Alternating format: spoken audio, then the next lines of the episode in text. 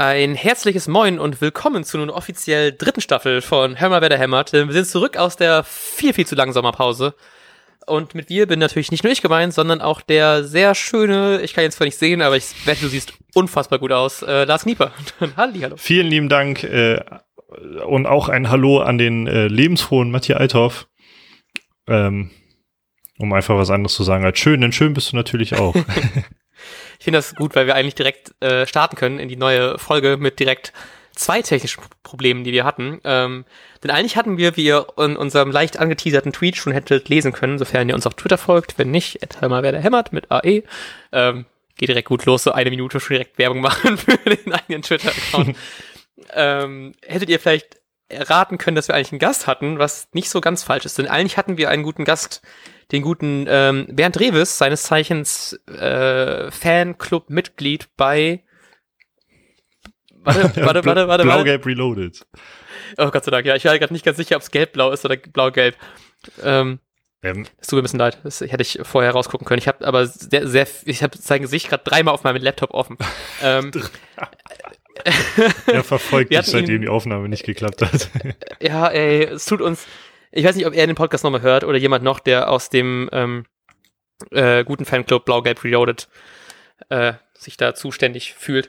Ähm, wir haben es ein bisschen verkackt, denn A, habe ich mit seinem auch sehr netten Sohn telefoniert und der hat mir ein Programm empfohlen zur Aufnahme, dass es für die leichter wäre. Wir recorden immer über Skype und Audacity, für die Leute, die es interessiert. ähm, und die uns gerne auch irgendwie Informationen schicken können, wie es besser geht. Ich habe das Programm irgendwie nicht richtig ge nicht mich nicht damit früh genug beschäftigt, deswegen konnten wir leider nicht über Phoner, heißt das andere Programm, aufnehmen. Ähm, dann haben wir es über Skype gemacht, aber dann kam etwas, was wir nicht vorhersehen könnten. Ich übergebe das Blatt des, den, den Walk of Shame, das zu gerne weitergehen, denn bis dahin habe ich nur verkackt. ja, ja, ich habe dann verkackt, weil ich ähm, äh, wir benutzen so einen Skype-Recorder halt und das ist ein sehr unübersichtliches, aber dafür sehr einfaches Programm und ich habe zwar wahrgenommen, dass es nicht geupdatet war, aber ich dachte eigentlich, dass Programme funktionieren, wenn sie, auch wenn sie nicht auf dem neuesten Stand sind. Bei dem Programm scheint es ein wenig anders zu sein, wie uns auch mehr oder weniger der Support bestätigt hat. Also, was lernen wir daraus? Immer die Programme rechtzeitig updaten, dann funktionieren sie auch und man merkt das nicht erst danach. Also ich kann es ja verstehen, wenn es so, wenn so nicht das Neueste des Neuesten geht, aber ich meine, so die Basic-Funktion von dem Ding ist, dass es ein Skype-Gespräch aufnimmt und dass es kein Skype-Gespräch mehr aufnehmen kann, weil es ein Update nicht hat, ist einfach so, what? So sollte das zumindest ein bisschen gehen? Oh, Vor allem, es hat uns ja auch naja. getäuscht. Also da entsteht immer so eine Datei und diese Datei ist halt entstanden. Äh, ja, aber am Ende war sie halt null Bytes groß. ja, von daher äh, ein riesiges, riesiges Sorry, dass wir jetzt, dass ihr jetzt nur uns zwei hören könnt. Ähm, wir hatten eigentlich, es war eigentlich voller schöne Gespräch. Wir haben, glaube ich, 20 Minuten aufgenommen, was, glaube ich, unser längster äh, 5 Minuten Vorbericht ist, den wir jemals gemacht haben. Ähm, und es war tatsächlich ein sehr schönes Gespräch, aber leider haben wir davon nicht mehr, äh, also wir haben da wirklich gar nichts von. Ähm, deswegen müssen wir jetzt so ein bisschen rezitieren, was gesagt worden ist. Deswegen fange ich einfach mal an mit der Info, die wir beide, fand ich, äh, vielleicht so am wichtigsten fanden, war tatsächlich, dass es eine sehr schöne Dokumentation gibt auf YouTube über Atlas Delmenhorst auf, ähm, vom Sportclub. Das ist, glaube ich, die NDR-Doku oder es ist ein NDR-Show, der ist Sportclub Story und das ist ein knapp halbestündiges YouTube-Video, könnt ihr finden unter SV Atlas Delmenhorst, äh, Wiedergeburt eines Traditionsvereines. Und die ist tatsächlich, finde ich, sehr schön, wenn man dann so Sachen erfährt, wie dass Atlas Delmenhorst irgendwann mal insolvent gegangen ist, 2012 wiedergekommen ist ähm, und seitdem sich so, ich glaube, das im Film wurde gesagt, glaube ich, irgendwie innerhalb von, also ich glaube, im F Film werden es irgendwie fünf Aufstiege innerhalb von sechs Jahren oder so und dann sind die sich halt eben immer weiter hochgepusht und spielen jetzt, wie ihr wahrscheinlich euch schon denken könnt, im DFB-Pokal gegen Werder. ähm, und das ist tatsächlich, finde ich, eine sehr schöne Doku, weil am Ende sieht man noch so, wie so es ins Meisterschaftsfinale geht und hat auf jeden Fall bei mir extrem so Bock erzeugt, einfach mal wieder so ein bisschen unterklassigen Fußball mir anzugucken. Es war so schön, wenn man dann so sieht, wie so im Vereinsheim Leute dann vom, also die Spieler äh, aufs Spiel eingeschworen werden. Da hat man dann auch so, so Kaffee und Kuchen und so Kaffee in so richtig so einer, so einer Thermoskanne, die man noch so aufschrauben muss und so. das ist so richtig, das fand ich sehr, sehr sympathisch alles. Äh, ja, ich fand die Doku auch super gut. Und was mich halt am meisten beeindruckt hat, und das ist ja auch das Besondere an Dame Horst und ähm, wenn man jetzt das auf den Bert auch überträgt, ich glaube, ähm, also unser eigentlicher Gast, der, den müsst ihr euch jetzt vorstellen, ähm, über den kann man, glaube ich, sagen, dass der für diesen Verein lebt.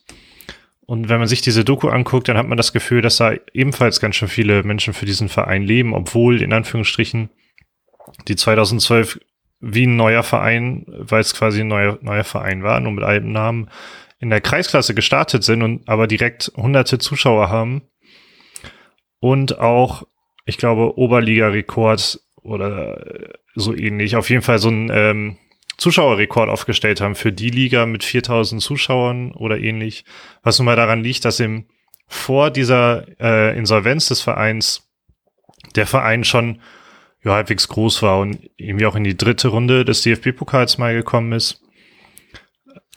Ähm, ja. Genau, also im Grunde eine Geschichte mitbringen und ähm, naja, ich finde es schon beeindruckend, wie viele Menschen da, äh, also wie viele Fans dieser Verein ja. auch mitbringt und das erwartet zumindest ähm, der gute Bert, erwartet das auch fürs Weserstadion, dass da ähm, nicht nur in der neuen oder einmaligen äh, Heimtribüne quasi, also in der Westkurve, nicht nur da der im Horster sind, sondern auch verteilt auf die Nord und Süd natürlich. Und das ist für so einen unterklassigen Verein, wenn das wirklich so ist, natürlich stark. Ja, man sieht ihn halt eben auch in dieser Doku nochmals, relativ früh am Anfang und dann kann ich nämlich hier schon mal die ganzen Tabs bei mir schließen. Ähm, im, ich glaube, das ist irgendwie der Volkswagen, die Volkswagen-Auskopplung, die sich mit dem Fußball-Sponsoring beschäftigt. Ähm, auf der Facebook-Seite Volkswagen We Drive Football, glaube ich, auch irgendwie Sponsor sind von Fußball MML oder sowas, der andere Fußball-Podcast. Ähm, da sieht man auch nochmal, da redet er auch ein bisschen über Delmenhaus. Also ist gerade auf jeden Fall ein sehr gefragter Mann. Deswegen an dieser Stelle nochmal ganz vielen Dank, dass er Zeit gefunden hat und da uns irgendwie die, ich glaube, wir haben knapp eine, also ich habe zumindest eine Stunde mit ihm geredet, weil ich noch versucht habe, dieses Programm zum Laufen zu kriegen vorher.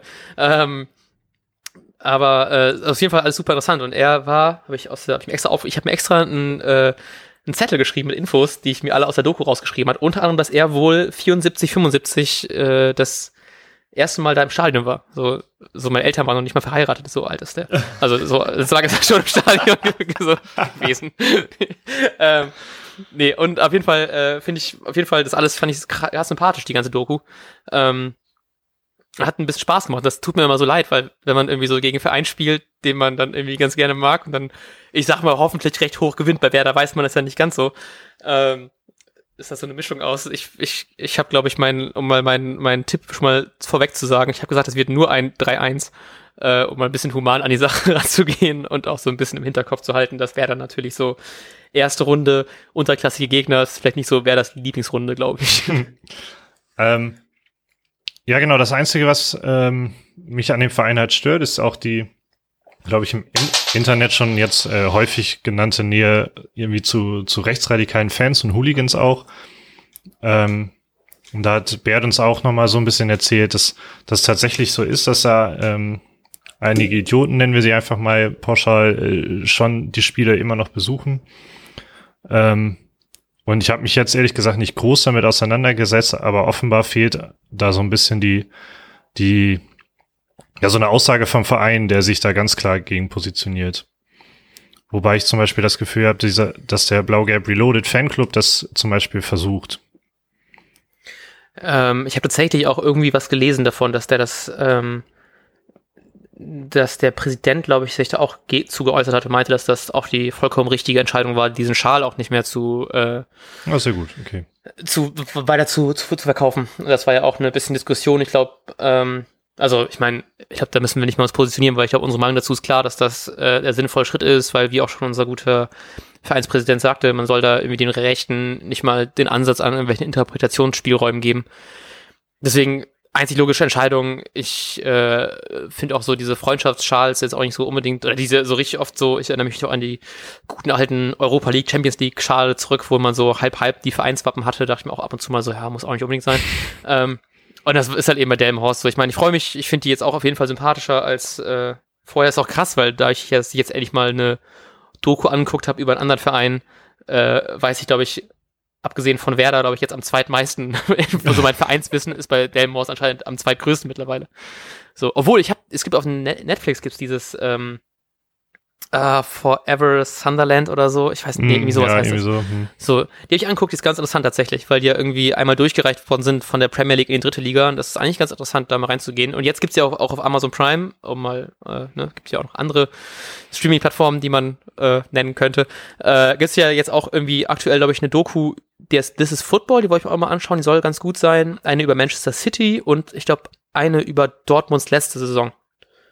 So, also ist auf jeden Fall sehr viel Do Dokumentations-, Fußball-Dokumentations-Kram im Netz gerade. Also kann ich, glaube ich, alles so halb empfehlen. Zumindest aus Hören sagen sollen die alle wohl ganz gut sein. Was wir auch dokumentieren können, ist, dass äh, Bert noch gesagt hat, dass er ganz, ganz fest an ein einziges, also an mindestens ein Tor von Dame Horst glaubt.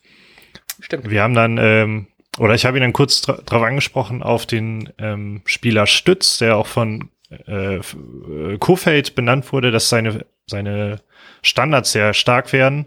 Da hatte Bert gesagt, dass es jetzt am Anfang noch nicht so aufgefallen ist, aber dass der Spieler halt auch im Neuzugang ist. Ich muss zugeben, dass ich seinen Geheimtipp für den Torschützen ähm, vergessen habe. Fuck, ich auch. Oh, scheiße. ja, wir haben ein bisschen darüber rumgedruckselt, dass irgendwie, glaube ich, die Quote bei Tipico ist irgendwie 40er-Quote, dass äh, Delmhorst gewinnt.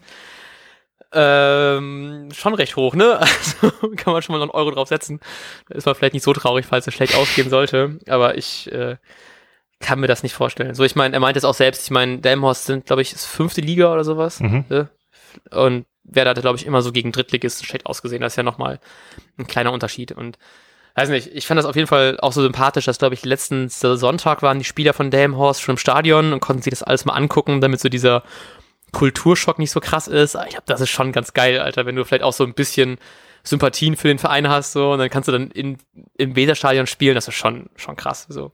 Ja, ich glaube, als, Also- als Spieler ist das einfach hammergeil. Deshalb ähm, Ja, gönne ich ja. den Dame Horster, um jetzt auch mal meinen Tipp dann so zwischendurch rauszuhauen, gönne ich den unbedingt, dass sie ein Tor schießen. Ähm, glaube aber trotzdem weiterhin an so ein 1-6 oder so.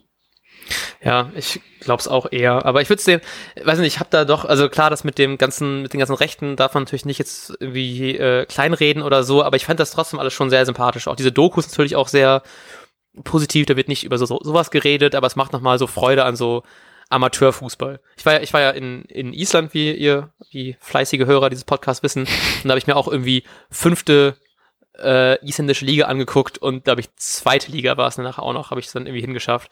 Und das ist nochmal, ist, also fünfte Liga war doch schon echt nicht so krass, aber zweite Liga hat dann doch schon wieder Bock gemacht auf wieder äh, richtig Fußball. Auch was richtig dumm war, um nochmal mich ein bisschen aufzuregen über so kleine äh, familiengeführte Betriebe wie Google. Ähm, die haben mir einfach, ich habe einfach gegoogelt, was da gerade in Reykjavik so abgegangen ist und der hat anscheinend die Zeitumstellung nicht mit einberechnet. Deswegen, ich glaube, in Island sind zwei Stunden Zeitverschiebung in irgendeine Richtung und deswegen war ich einfach zwei Stunden zu spät bei diesem Spiel. Also, ich bin früher hingegangen, aber wir waren zwei Stunden später, als wir eigentlich da sein wollten, da. Deswegen haben wir die erste Stunde des Spiels komplett verpasst. Und natürlich ist beim 4-2 sind alle äh, sechs Tore in der ersten Halbzeit gefallen. Und dann haben wir halt eben so eine zweite, recht langweilige Halbzeit gesehen. Aber trotzdem, äh, zumindest ein bisschen Fußball ist immer noch besser als kein Fußball. Geil.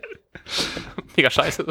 Ähm, ja, fällt dir gerade noch was ein, was, was wir wiedergeben müssen, was äh, Bert uns erzählt hat? Also Adler spielt übrigens, habe ich mir ja noch hingeschrieben, überhaupt den DFB-Pokal, weil sie den Niedersachsen-Pokal gewonnen haben.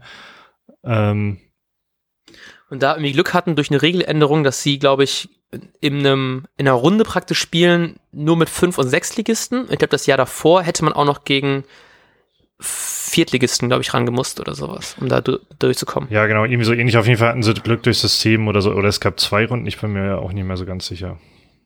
Ja. Ja, irgendwie sowas. Aber freut mich trotzdem. Ich bin irgendwie lieber so ein Gegner, der dann, wo man doch irgendwie so ein bisschen Bezug zu hat und nochmal irgendwie ein paar, ein paar coole Stories raushauen kann, als wenn es nachher irgendwie 1860 ist. Obwohl 1860 würde ich auch noch gut finden. Die haben auch Äh. viele Stories zu erzählen.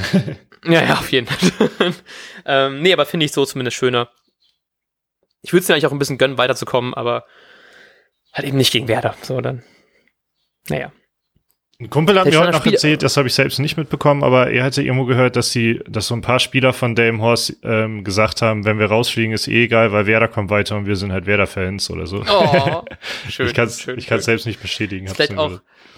Vielleicht auch so, also aus, Wer aus rein Werder sich ganz gut gesehen, weil ich glaube, Bert war auch, äh, war nicht nur Anhänger von Delmhorst, sondern auch eines äh, nicht so sympathischen äh, Zweitligavereins aktuell und letzte Saison auch noch. Davor glaube ich nicht mehr so ganz. ähm, deswegen vielleicht lag einfach die, vielleicht war einfach die ganze Podcast-Folge unter einem schlechten Stern. So, das hätte man, ist auch ein bisschen meine Schuld. Ich habe einfach die, ähm, den Fanclub angeschrieben und äh, hätte vielleicht ein bisschen Hintergrundrecherche vorher betreiben sollen, bevor ich so einen Gast einlade, der HSV Nein, Spaß beiseite, war, äh, ein, tut mir immer noch sehr leid, dass wir das nicht gebacken bekommen haben. Ähm, war ganz schön nochmal, so, so einen richtigen, so einen, einen richtig äh, tiefherzigen, kommt ein falsches Wort, ne, aber so, so von Tiefe seines Herzens Fan äh, im Podcast zu haben, das war, war sehr, sehr, sehr sympathisch. Auf jeden Fall, ähm, damit wir nicht auf die 20 Minuten kommen, wie wir gestern Ja, gekommen sind. Ähm, ja, lass uns ganz schnell kurz über die Ausstellung sprechen. Ähm, Langkamp und Velkovic sind natürlich verletzt, genauso wie ähm, Augustinsson ist äh, noch nicht wieder be- bereit. Womit wir darauf hoff hoffen können, und das, das, ja, das war noch mein Geheimtipp für den Torschützen, dass, Ach ja, ja. äh, dass äh, Christian Groß in der, also das wird sehr wahrscheinlich so- sogar so sein, dass Christian Groß, der eigentliche Kapitän ähm, der U23, äh, in der Innenverteidigung spielen wird. Der junge Herr ist zwar deutlich, ich glaube sogar schon über 30, ich weiß es gar nicht, aber deutlich über 23, aber deshalb ist er auch Kapitän, er ist einer von den Erfahrenen und hat in der jetzt im zweiten Trainingslager vor allem wohl einen sehr guten Eindruck hinterlassen und ich habe mir das Testspiel beim Tag der Fans angeguckt und fand ihn da sogar, also er ist mir nicht großartig aufgefallen, dass er eigentlich äh, drei Ligen weiter unten spielt. ja, ich würde es ihm auch gönnen. Also ich finde es immer sehr sympathisch, wenn man dann noch so einen äh, so einen U23-Spieler hochholen kann und der auch so ein bisschen sich, sich beweisen kann. Deswegen würde ich das ganz gerne. Mein Tipp war, glaube ich, äh, Kopfballtor Osako. Ja, genau. Aber vielleicht machen wir einfach noch zum, wir haben noch ein bisschen Zeit, bis die Saison richtig losgeht, eine ganze Woche. Ähm, vielleicht kriegen wir bis da jetzt noch hin, so ein neues Wettformat einzuführen, wo wir je, jeder so einen smarten Werder-Wetttipp raushauen. Ah, das- wir machen ein bisschen so äh, hier Wettbrötchen-Podcast-Konkurrenz. Da, das ist gut, das können wir immer integrieren, weil uns ist gerade auch aufgefallen, dass wir voll viel Geld auf dem Wettkonto haben. also voll viel für unsere Verhältnisse. Es ist zweistellig. ähm, wenn ihr Idee habt, wenn ihr Ideen habt für ein gutes, so das Wichtigste bei einem Podcast ist ja immer die guten Wortspiele.